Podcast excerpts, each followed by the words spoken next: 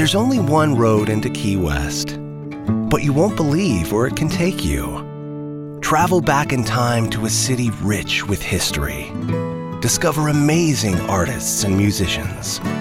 Taste seafood fresh off the boat. Or just kick back and soak up the island vibe. For more about Key West, visit flakeys.com. Key West, close to perfect, far from normal. Here in Key West, we were out before it was in.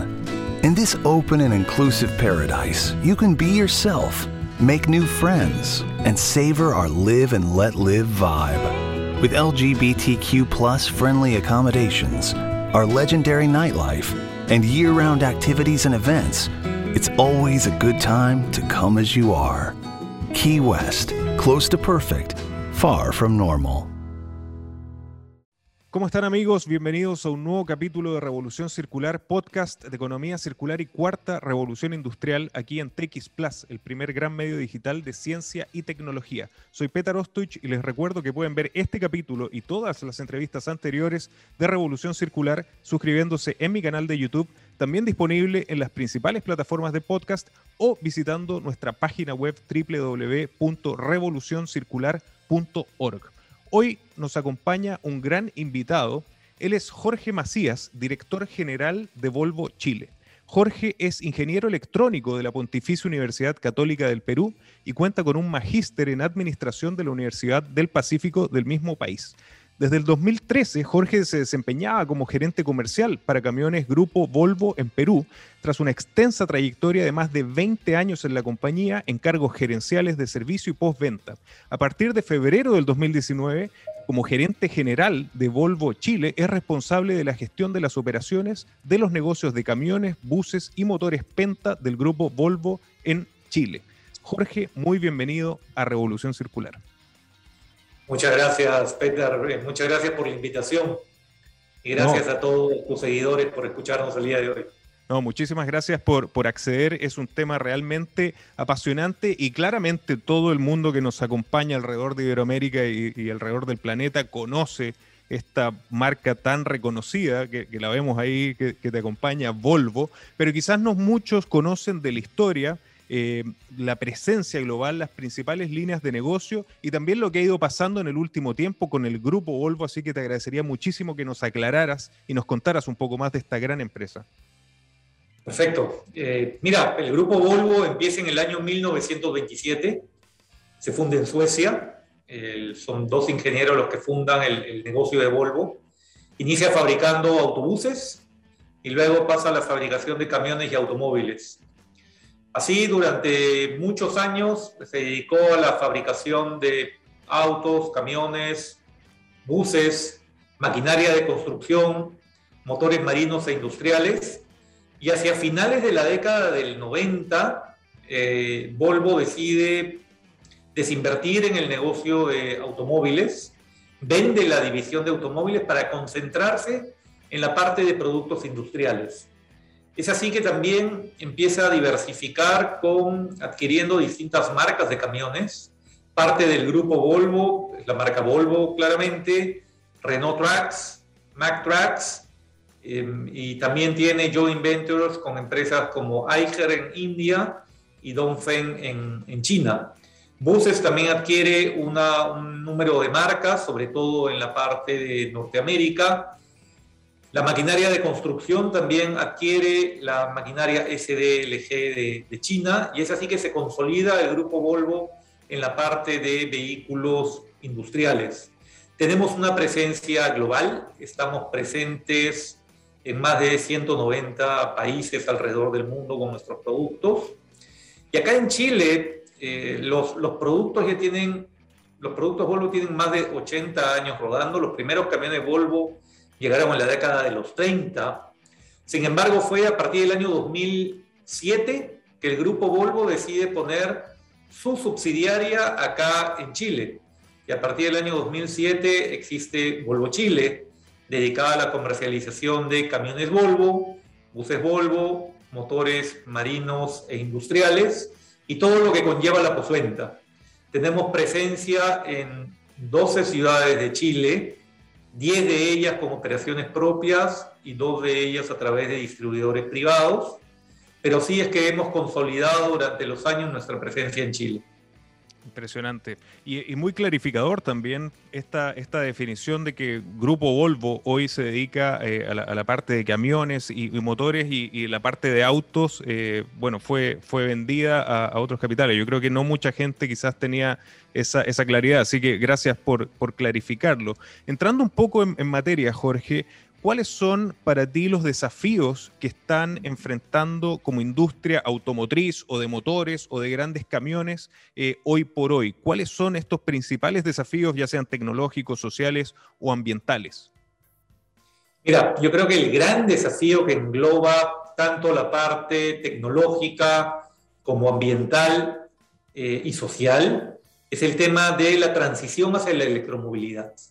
No cabe ninguna duda el futuro es eléctrico, el presente en muchas industrias también es eléctrico, pero también que va a ser una transición, porque cuando hablamos de vehículos eléctricos, no solo hablamos del vehículo per se, hablamos de una infraestructura, por ejemplo, de cargadores para poder eh, suministrar la energía necesaria para esos vehículos y eso conlleva a un desarrollo. Imagínate pues en, en, en general cuántas estaciones de servicio hay para cargar combustible en un mercado, en cualquier país del mundo, y que eso luego tenga que ser transformado a estaciones de carga de vehículos eléctricos. Demanda un desarrollo de infraestructura que va a tardar muchos años.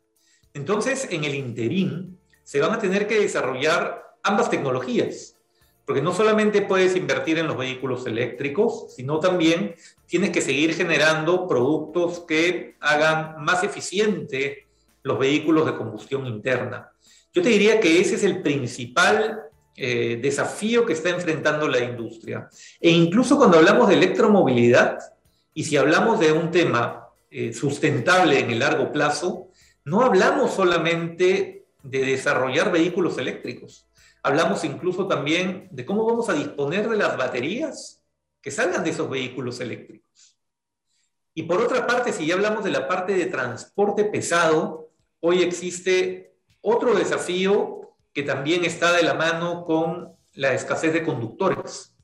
En el mundo no hay, o poco a poco se va notando una escasez de conductores para la creciente demanda de transporte. ¿Y por qué creciente demanda de transporte? Por, por ejemplo, el tema del comercio electrónico. El comercio electrónico ha dado un boom en el transporte de carga e incluso en el transporte a la última milla. Antes los consumidores iban a las tiendas, ahora los productos tienen que llegar con capilaridad a las casas de los consumidores. Y eso incrementa también la necesidad de vehículos comerciales, de, de transporte, y por supuesto eso va a requerir mayor cantidad de conductores y eso se nota que empieza a ser escaso en el mundo los conductores.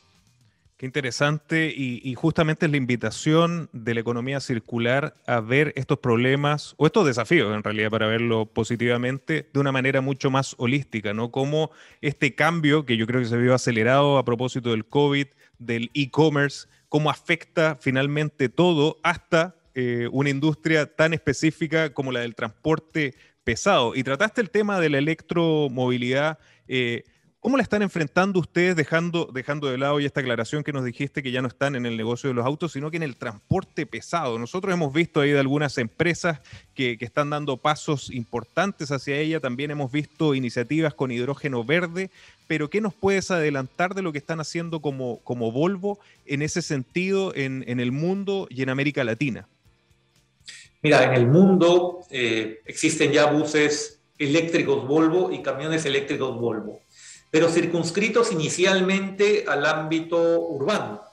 Y al ámbito urbano, nuevamente por lo que conversábamos, a la facilidad de la distribución de cargas, de estaciones de carga para los vehículos y la limitada autonomía que hoy te dan también las, las baterías. Entonces, los primeros desarrollos de vehículos eléctricos se dan en labores como por ejemplo la distribución urbana, se da en el recojo de residuos. En esa parte de ahí ya existe una oferta de camiones eléctricos. Y en todo lo que es el transporte urbano también, en las grandes ciudades, también se va migrando hacia el transporte eléctrico. Hoy Volvo tiene presencia con sus buses eléctricos principalmente en Europa. Y claro, eso se va desarrollando, customizando para operaciones como las de América Latina también para, para el futuro. Esa es la primera etapa. La segunda etapa es la etapa de las distancias medias, donde ahí ya nosotros como Volvo hemos iniciado la venta de toda nuestra gama de vehículos pesados en versión eléctrica a batería, pero para recorrer distancias medias. Y esos vehículos van a empezar a ser entregados, van a empezar a recorrer distintas partes del mundo en el año 2022, a partir del año 2022. Mientras que cuando hablamos de desafíos de largas distancias o de cargas muy altas, ahí hay que dar paso a una tecnología distinta, que es la tecnología que tú mencionabas, la del hidrógeno. Que el hidrógeno vendría a ser el combustible para la carga de la batería de ese camión eléctrico. Porque ese vehículo eléctrico no puede parar cada cantidad de kilómetros a recargar. Entonces necesita llevar un combustible consigo que permita recargar esa batería. Y ahí es donde entra el hidrógeno. Esa tecnología va a estar disponible en la segunda mitad de esta década recién. Por eso te digo que hay una transición todavía un tanto larga a que todo el transporte se vuelva eléctrico. Sumamente interesante y tocas una palabra que en este podcast hemos sido absolutamente responsables en, en repetirla, transición. Eh, entendemos que estamos pasando de una economía lineal a una circular, que tenemos urgencias, pero también debemos entender que es una transición y hay desarrollos que toman algún tiempo y que y lo decimos siempre los ingenieros, ¿no? Estamos, estamos trabajando en ello y eso, y eso es lo, lo positivo. Eh, pero aún así, mira, aún así para, para el año 2040 ya se espera que todos los vehículos, los camiones que comercialicemos sean eléctricos. O sea, estamos hablando Efectivamente que es una transición, pero con una fecha determinada para haber cambiado completamente la flota de vehículos eléctricos. Y, me atrevería a decir más, también estas cosas no son lineales. muchas, muchas veces se ve que estos, estos mismos objetivos se aceleran un poco más con, con desarrollos tecnológicos que no somos capaces de prever en una, en una primera etapa.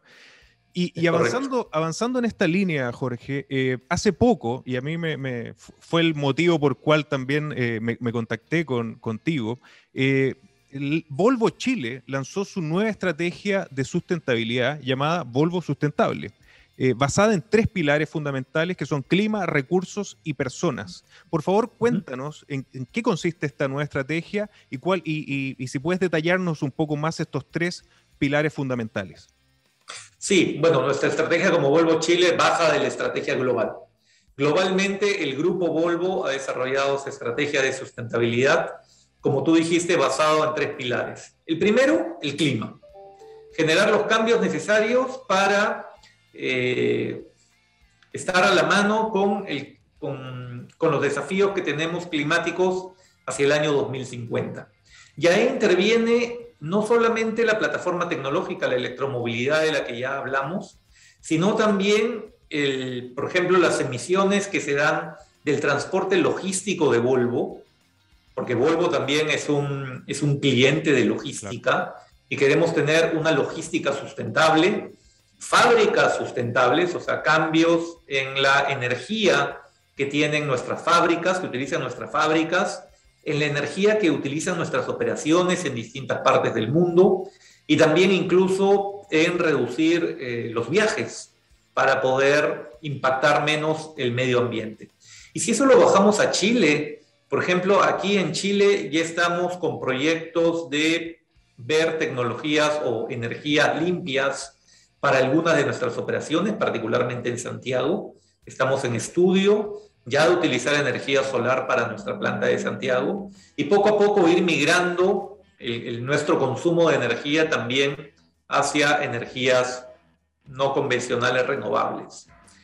Pero no solo eso, también se trata de reducir el consumo. Hemos cambiado toda, eh, gran parte de, las, de la energía eléctrica que utilizamos o de los consumidores de energía eléctrica como la iluminación, a iluminación que, que reduzca el consumo de, de energía Y además estamos trabajando directamente con el gobierno chileno, somos parte del acuerdo de electromovilidad, donde hace poco nuestros especialistas, tanto de la parte de camiones como de buses, allá en Suecia, se han, han tenido la posibilidad de compartir la experiencia de Volvo con autoridades y con el público aquí en Chile. Entonces, eso por el lado del clima. Cuando hablamos de los recursos, podemos verlo en dos niveles. Los recursos a nivel de nuestros productos, que nuestro objetivo es tener, es tener vehículos que tengan 100% de materiales renovables. Eh, la primera parte es la parte de los metales, pero sin embargo lo que buscamos en el largo plazo es que el 100% sea de materiales renovables. Hablamos también de eh, reducir a cero el uso de materiales peligrosos dentro de nuestros vehículos. Y también hablamos, por ejemplo, de un concepto de circularidad en la postventa, en la parte de repuestos. En la parte de repuestos existe el concepto del repuesto remanufacturado. ¿Qué quiere decir? Que tú entregas en parte de pago el, el repuesto usado, por ejemplo, un inyector, un turbocompresor, una bomba de agua, incluso una caja de cambios, la entregas para que nosotros como Volvo reutilicemos la mayor parte de esas piezas eh, y luego te entreguemos un, un repuesto remanufacturado. Entonces, con eso se reduce más o menos entre un 80 y 85% la energía que se usa para producir el repuesto y también el uso de materias primas para producir ese repuesto. Y cuando hablamos de nuestras operaciones y bajamos a Chile, más allá de que tenemos la línea de repuestos remanufacturados que le estamos promoviendo, también trabajamos en la conciencia de las personas en la operación del día a día.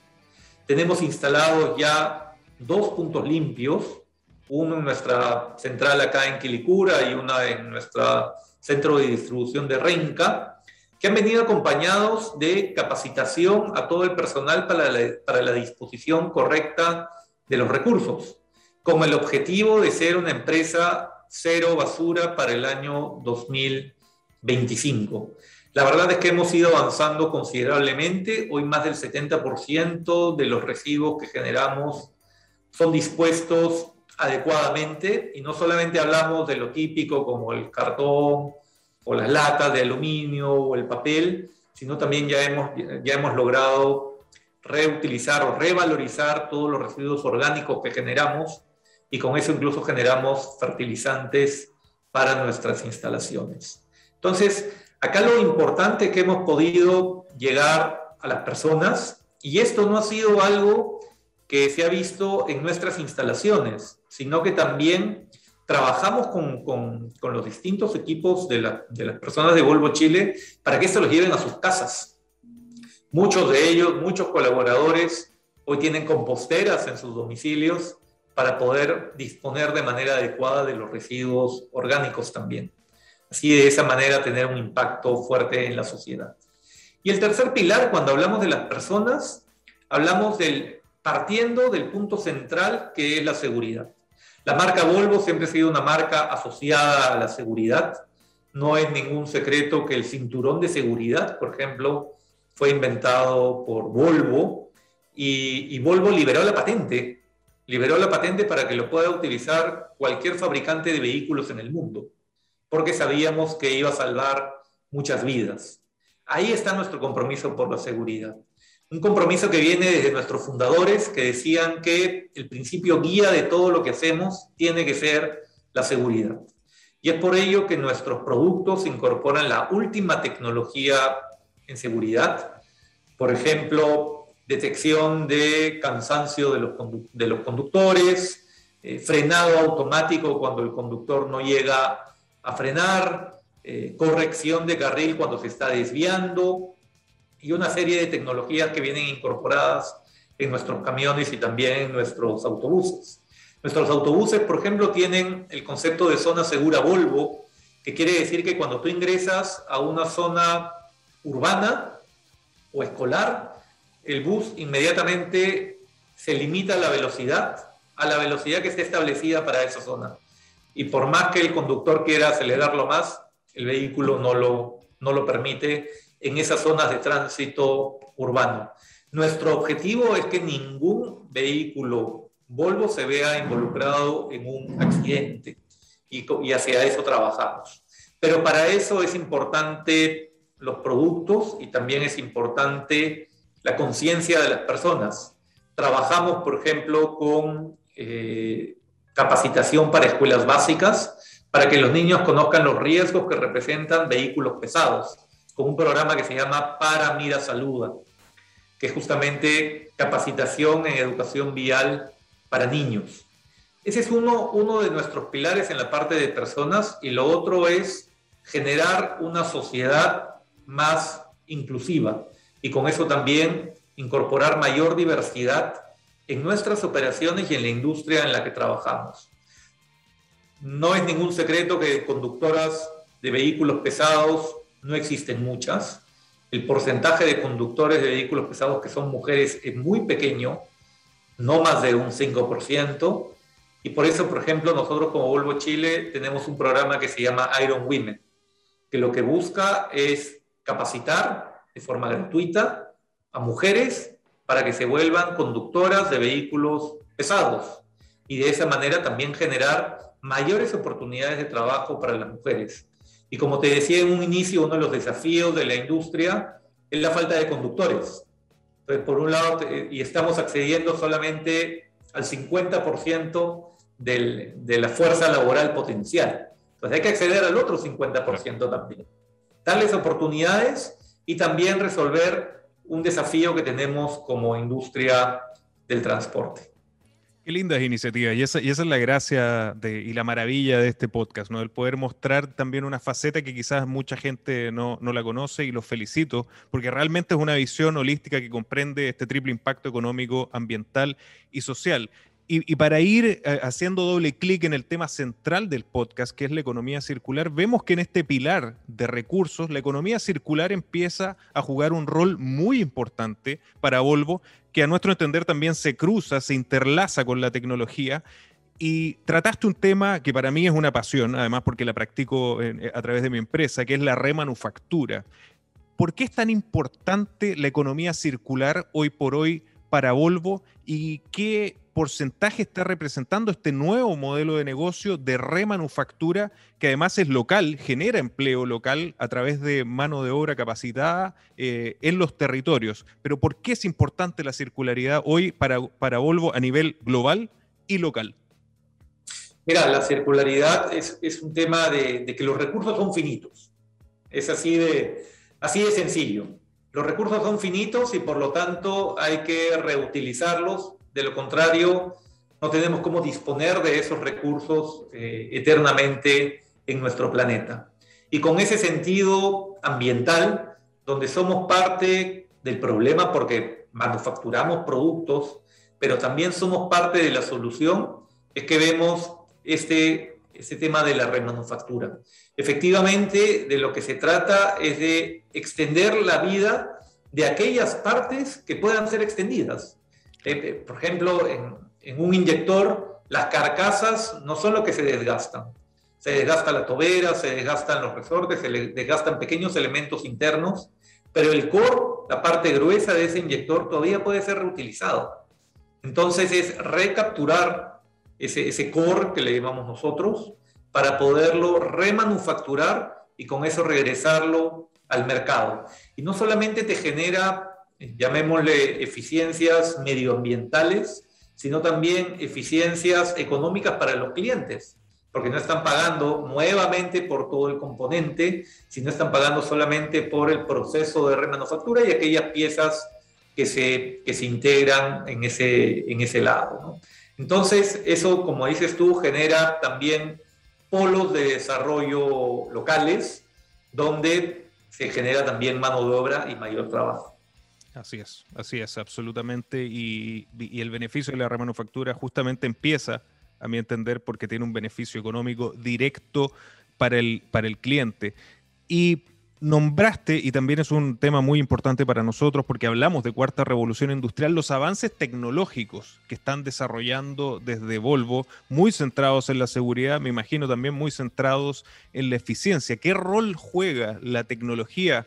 Y aquí me atrevo a preguntar tanto a nivel productivo como a nivel también de los usuarios de los productos Volvo. Eh, ¿Cuál es el rol de estas tecnologías disruptivas que hoy estamos viviendo para los productos y para la compañía en general? Mira, la verdad es que el ámbito es bastante amplio. Definitivamente la tecnología hace que las plantas cada vez sean más automatizadas, generando en, muchos procesos también mayor calidad en la manufactura y mayor rapidez en la producción y producción en serie. Eh, cuando hablamos de los productos en la utilización, la verdad es que los beneficios son inmensos partiendo de la eficiencia y la seguridad. En la seguridad hablamos de seguridad pasiva, que quiere decir que cuando ocurre un accidente, la persona no sufra daño, y eso viene más con los temas estructurales del vehículo o con los sistemas de seguridad pasiva como un airbag, pero hablamos principalmente de seguridad activa que se trata de evitar un accidente. Y ahí te mencionaba elementos como el frenado automático, como la detección del, cansancio o la corrección de carril, o el sistema de corrección de, de estabilidad electrónica, que lo que buscan es que el accidente simplemente no ocurra. Y ahí nuevamente juega un rol fundamental la tecnología que hay en los vehículos. Y también tecnologías que te permiten hacer más eficiente el transporte y en distintos ámbitos, desde, por ejemplo, el consumo de combustible, porque te decía que esta es una transición. Entonces, por un lado hablamos de transformar a vehículos eléctricos, pero por otro lado, también hablamos de que los vehículos a combustión interna cada vez consuman menos combustible. Entonces, entra en los conceptos de cajas automatizadas, donde el conductor interviene menos en la conducción y por lo tanto con motores más eficientes se logra grandes economías y también esas comodidades para el conductor. Se trata de calidad de vida. Y un conductor, imagínate tú un vehículo pesado, eh, una caja mecánica contra una caja automatizada, tú habrás conducido autos mecánicos y autos automáticos o automatizados y en larga distancia notas la diferencia. Y ahora imagínate eso en un vehículo mayor con 40, 45 toneladas de carga. La diferencia es muy sustancial y el vehículo finalmente lo que busca con tecnología es mejorar la productividad del conductor vía mayor confort en la conducción. Así es, así es. Última pregunta, lamentablemente Jorge, se nos acaba el tiempo, pero a propósito del reporte de sustentabilidad, ¿cuáles son los nuevos proyectos o cuál es el camino que pretenden eh, seguir a propósito de economía circular y de desarrollo sostenible en Volvo? Mira, como te decía, nuestro objetivo de, de largo plazo es tener vehículos 100% con materiales reciclados y el primer paso hacia eso es incrementar eh, sostenidamente la reutilización de metales en la fabricación de los vehículos. Así que para el año 2025 tenemos una meta de que una buena parte de los metales que se utilizan en la fabricación de nuestros vehículos sean reciclados, provengan de los mismos vehículos Volvo que entran en, en desuso y también crecer en el negocio de los eh, repuestos remanufacturados. En esas dos líneas principalmente viene el tema de circularidad en los productos, en los vehículos, en los repuestos y también tenemos una meta ambiciosa de, que, de tener muchas de nuestras ubicaciones con cero residuos para el año 2025. Y acá particularmente en Chile nos hemos sumado a eso y probablemente seamos de los primeros países de Latinoamérica en certificar nuestras operaciones como cero residuos. Buenísimo, qué, bien ver que la economía circular es parte fundamental de la nueva estrategia de sustentabilidad de Volvo. Y Jorge, ¿dónde podemos invitar a la gente que nos acompaña de todo el mundo, escuchando y viendo el podcast, a que conozcan más sobre las iniciativas de sustentabilidad y de circularidad de Volvo? Bueno, nos pueden seguir a través de nuestras redes sociales, en Facebook, en Instagram y en LinkedIn, eh, Volvo Chile, y también en nuestra, en nuestra página web. Perfecto. Excelente, Jorge. Felicitaciones por todo lo que están haciendo. Muchísimas gracias por acompañarnos en Revolución Circular.